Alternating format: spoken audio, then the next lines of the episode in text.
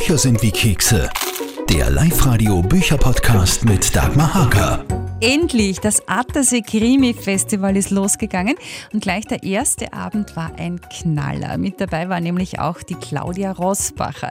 Ihre Steirer Krimis sind allesamt Bestseller, die regelmäßig auch fürs Fernsehen verfilmt werden. Und ich habe die Claudia für diesen Podcast ganz gemütlich im Litzelberger Keller am Attersee getroffen, wo sie untergebracht war. Und wir haben uns übrigens gemeinsam mit Festivalorganisatorin Beate Maxian über Claudias Jubiläumskrimi Steirer Stern unterhalten, aber auch über die Claudia selber, die ja mal erfolgreiches Model war, über Jogginganzüge, Hubert von Geusern und zum Schluss hat die Claudia sich auch noch einem knallharten Wordrap gestellt. Los geht's haben wir einen Attersee vor Augen. Was fällt da denn als allererstes beim Anblick oder beim Ausblick da ein? Schau mal raus. Bist du gerade ein bisschen spazieren gegangen hier? Ja, also für mich ist das pure Erholung. Ähm, wenn ich hier ankomme, obwohl ich ja zum Arbeiten hier bin, leider habe ich immer das Pech mit dem Wetter. Also ich, all die Jahre, die ich schon hier bin, einmal so richtig schönes Kaiserwetter. Ansonsten war es immer so, dass es gerade schier geworden ist. Dabei bringe ich das schiere Wetter nicht mit. Ja. Nein, wollen wir dir nicht unterstellen. Ganz kurz, in eigenen so drei, vier Worten, die Claudia Rosbacher ist aus ihrer Sicht äh, eine sehr fleißige, talentierte, nicht mehr ganz so junge Krimi-Autorin. Ähm okay. Ja, dann reden wir jetzt natürlich über das, was dein Leben prägt. Das ist Mord und Totschlag. Dein Ermittlerduo hält dich schon seit zehn Jahren fest in Händen. Und das hat damit begonnen, dass sich damals eine nackte Frau im Wald besucht hat. Was war da los? Ja, ich konnte nicht schlafen, so drei in der Früh, vier in der Früh, keine Ahnung. Und plötzlich habe ich einen Prolog in meinem Kopf gehabt. Und diese Frau, diese nackte Frau, die durch den Wald gelaufen ist und versucht hat, vor ihrem Mörder davon zu laufen, was natürlich nicht gelungen ist, sonst hätte es keinen Steirer-Krimi gegeben. Und bin Gott sei Dank sofort aufgestanden und habe es niedergeschrieben. Ähm, und am nächsten Tag habe ich mich hingesetzt und habe begonnen und habe relativ schnell gemerkt, diese zwei Figuren waren sofort in meinem Kopf, also Sandra Mohr, Sascha Bergmann, die beiden Ermittler. Ähm, sie eine Provinzsteirerin, er ein Wiener, also das ist eine ziemliche Fallhöhe, konfliktträchtiges Duo. Da habe ich gedacht, ja, dann schauen wir mal, wo das hinführt. Wollte ursprünglich eine Trilogie schreiben, aber ja, aufgrund des großen Erfolgs. Ist es jetzt eine, was sagt man zu zehn schon? Ähm, Tetralogie? Zehnerlogie. Ja, Tetralogie, glaube ich. Oh, das ist peinlich, also Bildungslücke. Ich ja. habe hab nur Latein gehabt und nicht Griechisch. oh, es sei verziehen. Wir freuen uns auf jeden Fall schon auf Nummer 11, wo wir auch nicht wissen, wie es heißen wird, aber wir finden es raus. Ähm, jetzt hast du Sandra und Sascha schon beschrieben. Man schreibt denn als Autor, das unterstelle ich dir jetzt mal, auch ein bisschen sich selber hinein, seine Persönlichkeit. Bist du mehr Sandra oder mehr Sascha? Sowohl als auch. Also ich bin leider Gottes auch sehr ehrgeizig und kontrolliert manchmal, stehe mir manchmal selbst im Weg. Allerdings ähm, habe ich den kranken Humor von Sascha Bergmann, ähm, mit dem ich die Sandra immer auf die Palme bringe. Also Du steckst schon in Fall Nummer 11, aber heraus ist jetzt, und du liest auch aus Steirer Stern, das ist der Jubiläumskrimi sozusagen, da kämpft sich deine Heldin und auch die Ermittler kämpfen sich, muss man ja sagen, dann durch die Abgründe der Volksmusikszene. Ist das ein Musikgenre, das dir taugt? Ja, also es ist jetzt nicht die klassische Humptata Volksmusik, sondern es ist eher so, ich sage mal, die Erben von Hubert von Geusern. Ja? Also es ist schon keine Dosenmusik, kein Volksschlager, sondern es ist der junge Volkspop. Ja? Und der gefällt mir schon. Äh, mit den klassischen Schlagern, Volksmusikschlagern und so habe ich es nicht so. Aber inspiriert wurde ich eben, wie gesagt, 2016, ähm, da gab es in Spielberg äh, ein Open Air vom Hubert von Geusern. Das war genial, das war sensationell. Und so in diese Richtung, da fühle ich mich ganz wohl. Der Hubert von Gorsern macht das seit neuestem ganz was anderes, gell? Also das ist jetzt wirklich was Neues. Aber in das Genre fallen ja auch ein bisschen Gabalier, der kommt ja auch vor sogar im Buch oder auch die Helene Fischer rein. Was hältst du von denen? Was machen die so richtig? Weil die sind ja super erfolgreich. Ja, ich meine, die bedienen einfach einen Massenmarkt ne? und die wissen, wie es geht, die sind hochprofessionell. Vor allem die Helene Fischer, ich meine, das ist ein Wahnsinn, was die aufhört. Ich meine, das ist ja Akrobatin, das ist unglaublich. Die wissen einfach, wie es geht und haben zu Recht Erfolg, sage ich mal. Auch wenn ich jetzt das jetzt nicht unbedingt meine Musik ist, aber ich finde das toll und ähm, ich gönne es ihnen. Ist ja seit neuestem übrigens auch Attasierin. Die Helene Fischer hat sich ein Haus gekauft. Deine Heldin ist die Jessica Wien. Wirklich nur in zwei Sätzen eine kurze Zusammenfassung, was dir so alles passiert in Steirer Stern. Ja, die Jessica Wind ähm, soll ein Konzert geben am Red Bull Ring. Sie wohnt in der Nähe, in der Gal. Das ist ein ganz verstecktes Nest, da stammt sie her und hat dort eine Almhütte umgebaut und kann dort in Ruhe proben und lädt ihre Band ein. Und äh, ihr Bassist kommt allerdings zu Tode in diesem Haus. Er stürzt über die Treppe. Angeblich äh, war sie nicht zu Hause. Sie kommt vom Joggenheim und findet ihren Bassisten tot. Ja, und dann geht's los. Ne? Okay, den Rest bitte selber lesen, ist toll. Mich interessiert im Podcast auch immer vor allem die Persönlichkeit hinter der Autorin. Du hast ja schon sehr viel selber erlebt. Du könntest ja eigentlich fast selber Heldin eines Buches sein, finde ich. Du warst einmal Model. Was ist dir aus der Zeit in Erinnerung geblieben? Also weder war ich ein Topmodel, ich habe gut gearbeitet, ich war viel in Japan, ich war in Paris, ich war in Mailand, in den üblichen Städten halt, Modestädten es war nicht unbedingt mein Job, weil mh, hm, besser nicht denken, besser nur ne, schön sein. Bist, in Wahrheit bist du ein Stück Fleisch und das ist jetzt nicht so toll. Man langweilt sich dann auch relativ rasch, wenn man, wenn irgendwas in der Birne hat, sage ich mal. Ne? Also es ist jetzt nicht unbedingt etwas, was man das ganze Leben lang tun möchte. Und abgesehen davon bist du relativ jung, wenn du viel reist und ähm, es war damals nicht so meins. Ja? Weil mein Freund war in Wien und ich bin dauernd irgendwo herumgetingelt und das ist dann schon irgendwie sehr genossen hast du aber schon auch das viele Herumreisen. Du hast die Welt so ziemlich gesehen. Wo war es für dich am schönsten oder schrägstrich interessantesten? Boah, das kann ich nicht sagen, die Welt. Es gibt so viele Plätze auf der Welt, die interessant sind. Unvergesslich ist natürlich die Revolution in Teheran, wo ich mhm. mittendrin war als Kind, ähm, wo ich dann gerade noch mit meiner Mutter rechtzeitig in die Zivilisation konnte.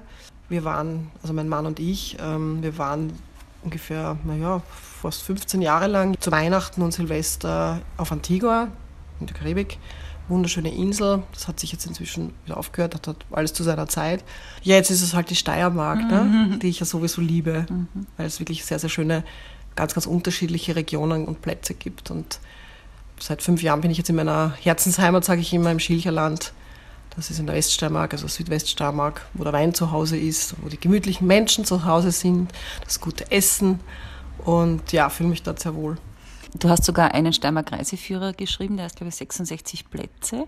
So ein, zwei Hotspots, die man vielleicht nicht so kennt, wo würdest du empfehlen, so als Steiermark-Fan, wo sollte man hin, was nicht jeder kennt? Also die Südsteiermark ist ja schon sehr bekannt, sage ich mal, aber die meisten fahren dann immer auf die äh, südsteirische Weinstraße, Ehrenhausen, Gamlitz, was man halt alles schon kennt. Ist wunderschön, ja, um Gottes Willen, aber es ist halt auch sehr überlaufen. Ähm, wenn ich schon in die Südsteiermark fahre, dann würde ich ins Sausal fahren. Ja? Also das ist quasi der Norden der Südsteiermark, das ist eben gleich angrenzend an das Schilcherland. Also dort gedeiht auch der Riesling, der jetzt nicht unbedingt eine steirische Sorte ist. Und ähm, die Menschen sind auch wieder anders und es ist wirklich wunderschön dort. Ich liebe halt die Weinregionen, ne? also weil, weil eben das Hügel, abgesehen davon, dass ich gern trinke, mhm. ähm, die Hügel, diese Hügellandschaften mag ich. Ich mag jetzt nicht so die ganz hohen Berge, ja? aber sehr schön finde ich auch den Grundlsee. Wenn schon aus Seerland, dann Grundlsee. Ja, und, und da gibt es ganz viel. Ich habe übrigens auch noch ein, ein anderes äh, Reisebuch geschrieben, nicht nur die 66 Lieblingsplätze, sondern auch die Genussspur Steiermark, mhm. zusammen mit der Sabine Flisser-Just, das ist die Präsidentin vom Steirischen Sommelierverband. Und mit der zusammen habe ich ein Jahr lang äh, mit so einem E-Mobil die Steiermark bereist. Also nicht durchgehend, um Gottes mhm. Willen, ja, aber halt so Touren gemacht, unterschiedliche durch alle Regionen. Und wir haben auch selber gekocht aber auch Spitzengastronomen haben für uns gekocht und mit Weintipps und äh, ja, Routenvorschlägen und solche. Und also es ist wirklich sehr, ein sehr nettes Buch geworden. Also für alle, die gerne essen und trinken und gerne in die Steiermark fahren. Soll ja in Österreich hin und wieder vorkommen, die Kombination. Äh, was war dein erster Gedanke, als du gehört hast, das Buch wird verfilmt? Das erste. Ah, das war, das war sehr schräg. Also das, äh, die Verfilmung passiert ja nicht gleich. Zuerst bekommt man einen Anruf oder ein Mail vom Verlag, der sagt, ah, juhu, juhu, dein Buch ist optioniert worden für eine Verfilmung. Nun komme ich aber aus der Werbebranche und habe mit Film zu tun und wusste auch, okay, eine Option heißt gar nichts. Es werden so viele Bücher äh, optioniert, die dann niemals verfilmt werden, die meisten. Und haben mir eigentlich nichts dabei gedacht. Habe mir gedacht, ich habe mich sehr gefreut natürlich, weil du musst einmal rausfallen überhaupt aus dieser Menge an Büchern und haben aber gedacht, naja, das wird eh nichts. Ne? Also habe das eigentlich ziemlich schnell wieder zur Seite und habe dann auch nichts mehr gehört. Und plötzlich gratuliert mir jemand auf Facebook zur Steirer Blut-Verfilmung. Und ich habe mir gedacht, hä, was? äh, und habe dann gegoogelt und finde dann plötzlich eine Meldung, dass eben Steirer Blut verfilmt wird und dass der Murnberger das macht und das schon gecastet wird. Ne? Und ich habe gedacht, wie jetzt? Ich habe sofort den Verlag angerufen und gesagt, wieso, hallo, was ist da los? Und Ne? Und die hatten auch keine Ahnung. Also das ist dann alles quasi hinter, hinter meinem Rücken passiert. Der Vertrag war noch gar nicht unterschrieben, ne? aber ich meine, es gab natürlich diese Option, und das ist ja ein. Vorvertrag quasi. Ja, und dann ist die ganze Maschinerie angelaufen. Ne? Es scheint üblich zu sein, dass das relativ spät alles passiert ist. Also ich, meine Freundin ist Schauspielerin gesagt, ja, die, sie hat oft schon Verträge unterschrieben, da haben sie schon gedreht, ne? so ungefähr.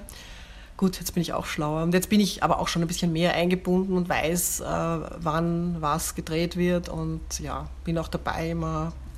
Und ja, das geht auch munter weiter. Ist jetzt äh, die Verfilmung auch hier geplant? Vom Zehner? Ähm, so weit sind wir noch nicht. Jetzt ist einmal der Neuner geplant und ein Spin-off. Und der Zehner schaut gut aus. Der könnte dann, also nächstes Jahr verfilmt werden. Jetzt wird einmal gedreht Steirer Rausch im November und im September wird ein Spin-off gedreht gedreht, das Steirer Tod heißt. Mhm. Also da ist, das hat das Drehbuch der Murnberger geschrieben, der Wolfgang Murnberger mit seiner Frau Maria, weil die Miriam Stein irgendwie sehr wenig Zeit hat und irgendwie nicht komplett abkömmlich war für die, also für die, für die sage ich, als Protagonistin Hauptrolle so viele Drehtage zur Verfügung gestanden ist. Kein Problem damit. Laufen auf jeden Fall alle sehr erfolgreich, dann auch im Fernsehen. Ja. Das ist natürlich super schön. Und Nummer 11 ist ja auch schon in Arbeit? Nummer 11 ist in Arbeit. Nummer 11 verschlägt es mich jetzt tatsächlich mal in die Nähe, ins Ausseerland, mhm. Salzkammergut, steirisches Salzkammergut, an den Grundlsee, aber auch nach Wien. Also es gibt einen Connex, weil es gibt ja sehr viele Wiener in Aussee und ähm, im Attersee ja auch. Ne? Mhm. Ja. und, ähm, und, und, das ist, ähm, ja, die, die, die Wiener Seer, ne? die, die Werner Seer sind das dann quasi. Und äh, da gibt es dann einen Connex. Also die, ich schicke dann meine beiden Ermittler auch mal nach Wien zum Steirerball. Mhm der leider nicht stattfinden wird, aber mhm. egal, bei mir findet er statt. Und der wird dann im, schauen wir mal, Jänner, Februar, vielleicht auch erst im März erscheinen. Muss ich mal noch ausdiskutieren mit dem Verlag. Also eigentlich hätte am 8. Jänner erscheinen sollen, pünktlich zum Steirer Ball an diesem Abend, aber nachdem der ziemlich sicher nicht stattfindet, ist es jetzt nicht mehr so dringend. Mhm. Wir freuen uns drauf. Titel darfst du schon verraten? Ja, sicher. Steirer Tanz. Die mhm. Titel sind ja alphabetisch, ne? also kommt jetzt das T ja. und ein paar Buchstaben bleiben okay. dann noch bis zum endgültigen Schluss. Ja. Na, schauen wir mal, was da danach noch einfällt. ähm, wir sind beim Wordrap.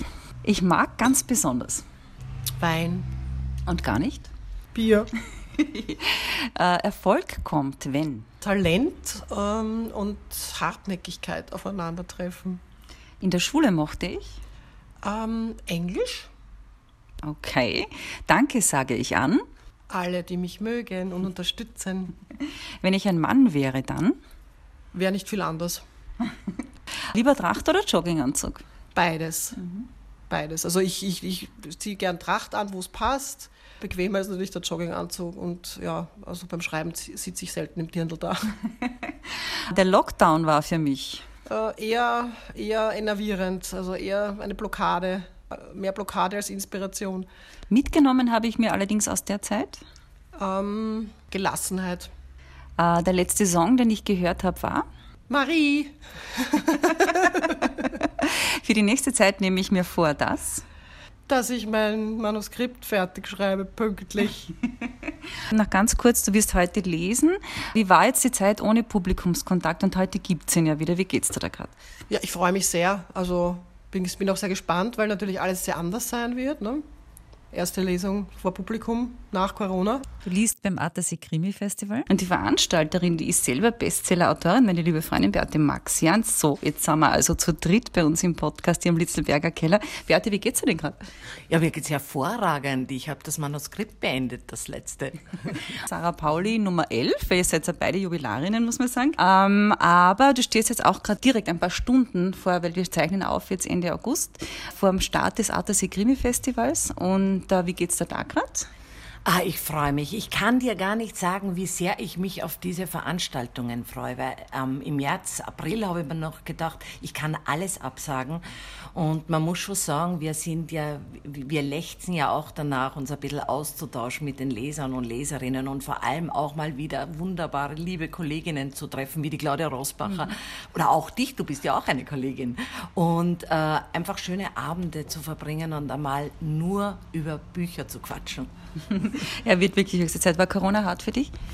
Jein. Ich habe mich zurückgezogen, habe sehr viel geschrieben. Dadurch bin ich jetzt mit dem Manuskript um einen Monat früher fertig als geplant.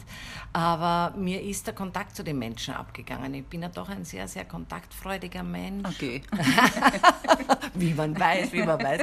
Also dieses spontane Treffen, äh, Frühstück gehen, was ja wir beide sehr lieben, äh, das ist mir abgegangen. Und, und einfach äh, herzlichen Kontakt zu den Menschen haben. Ich habe ja schon, ich habe ja schon ein schlechtes Gewissen gehabt, wenn ich gemerkt habe, ich muss husten, ich muss husten. Bin ja schon irgendwo hingerannt. Furchtbar. Ja, dann waren wir alle ein bisschen paranoid, was das betrifft. Kommen wir kurz zum Festival. Äh, waren ja alle großen deutschsprachigen Autoren schon da, bis rauf zum Fitzek. Äh, wer kommt aber jetzt, weil das Wichtige ist ja, wer heuer kommt, neben der Claudia noch so alles? Du mal ein bisschen Name droppen. Ja, wir haben uns natürlich an den Österreichern dieses Jahr orientiert. Äh, also wir machen ein kleines, aber sehr feines österreichisches Festival, deswegen, weil wir natürlich Angst hatten, dass die Grenzen wieder zugehen. Aber es kommt Herbert Dutzler, es ist Beate Mali da, es ist die Alex Bär da, Erich Weidinger natürlich, der auch Buchhändler ist hier am Attersee. Es kommt der Thomas Raab, die Eva Rossmann, Stefan Slubetzky.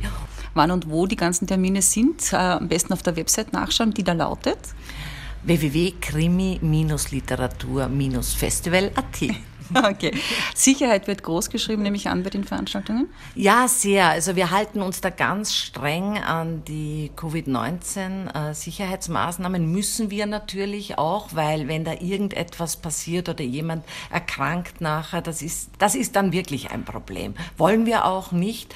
Und ja, lieber einmal zu viel Sicherheit als zu wenig. Und es wird uns trotzdem Spaß machen bei diesen ganz besonderen Veranstaltungen. Auf jeden Fall, da machen wir mal überhaupt keine Sorgen. So, und du bist ja keine Geschamige. Mhm.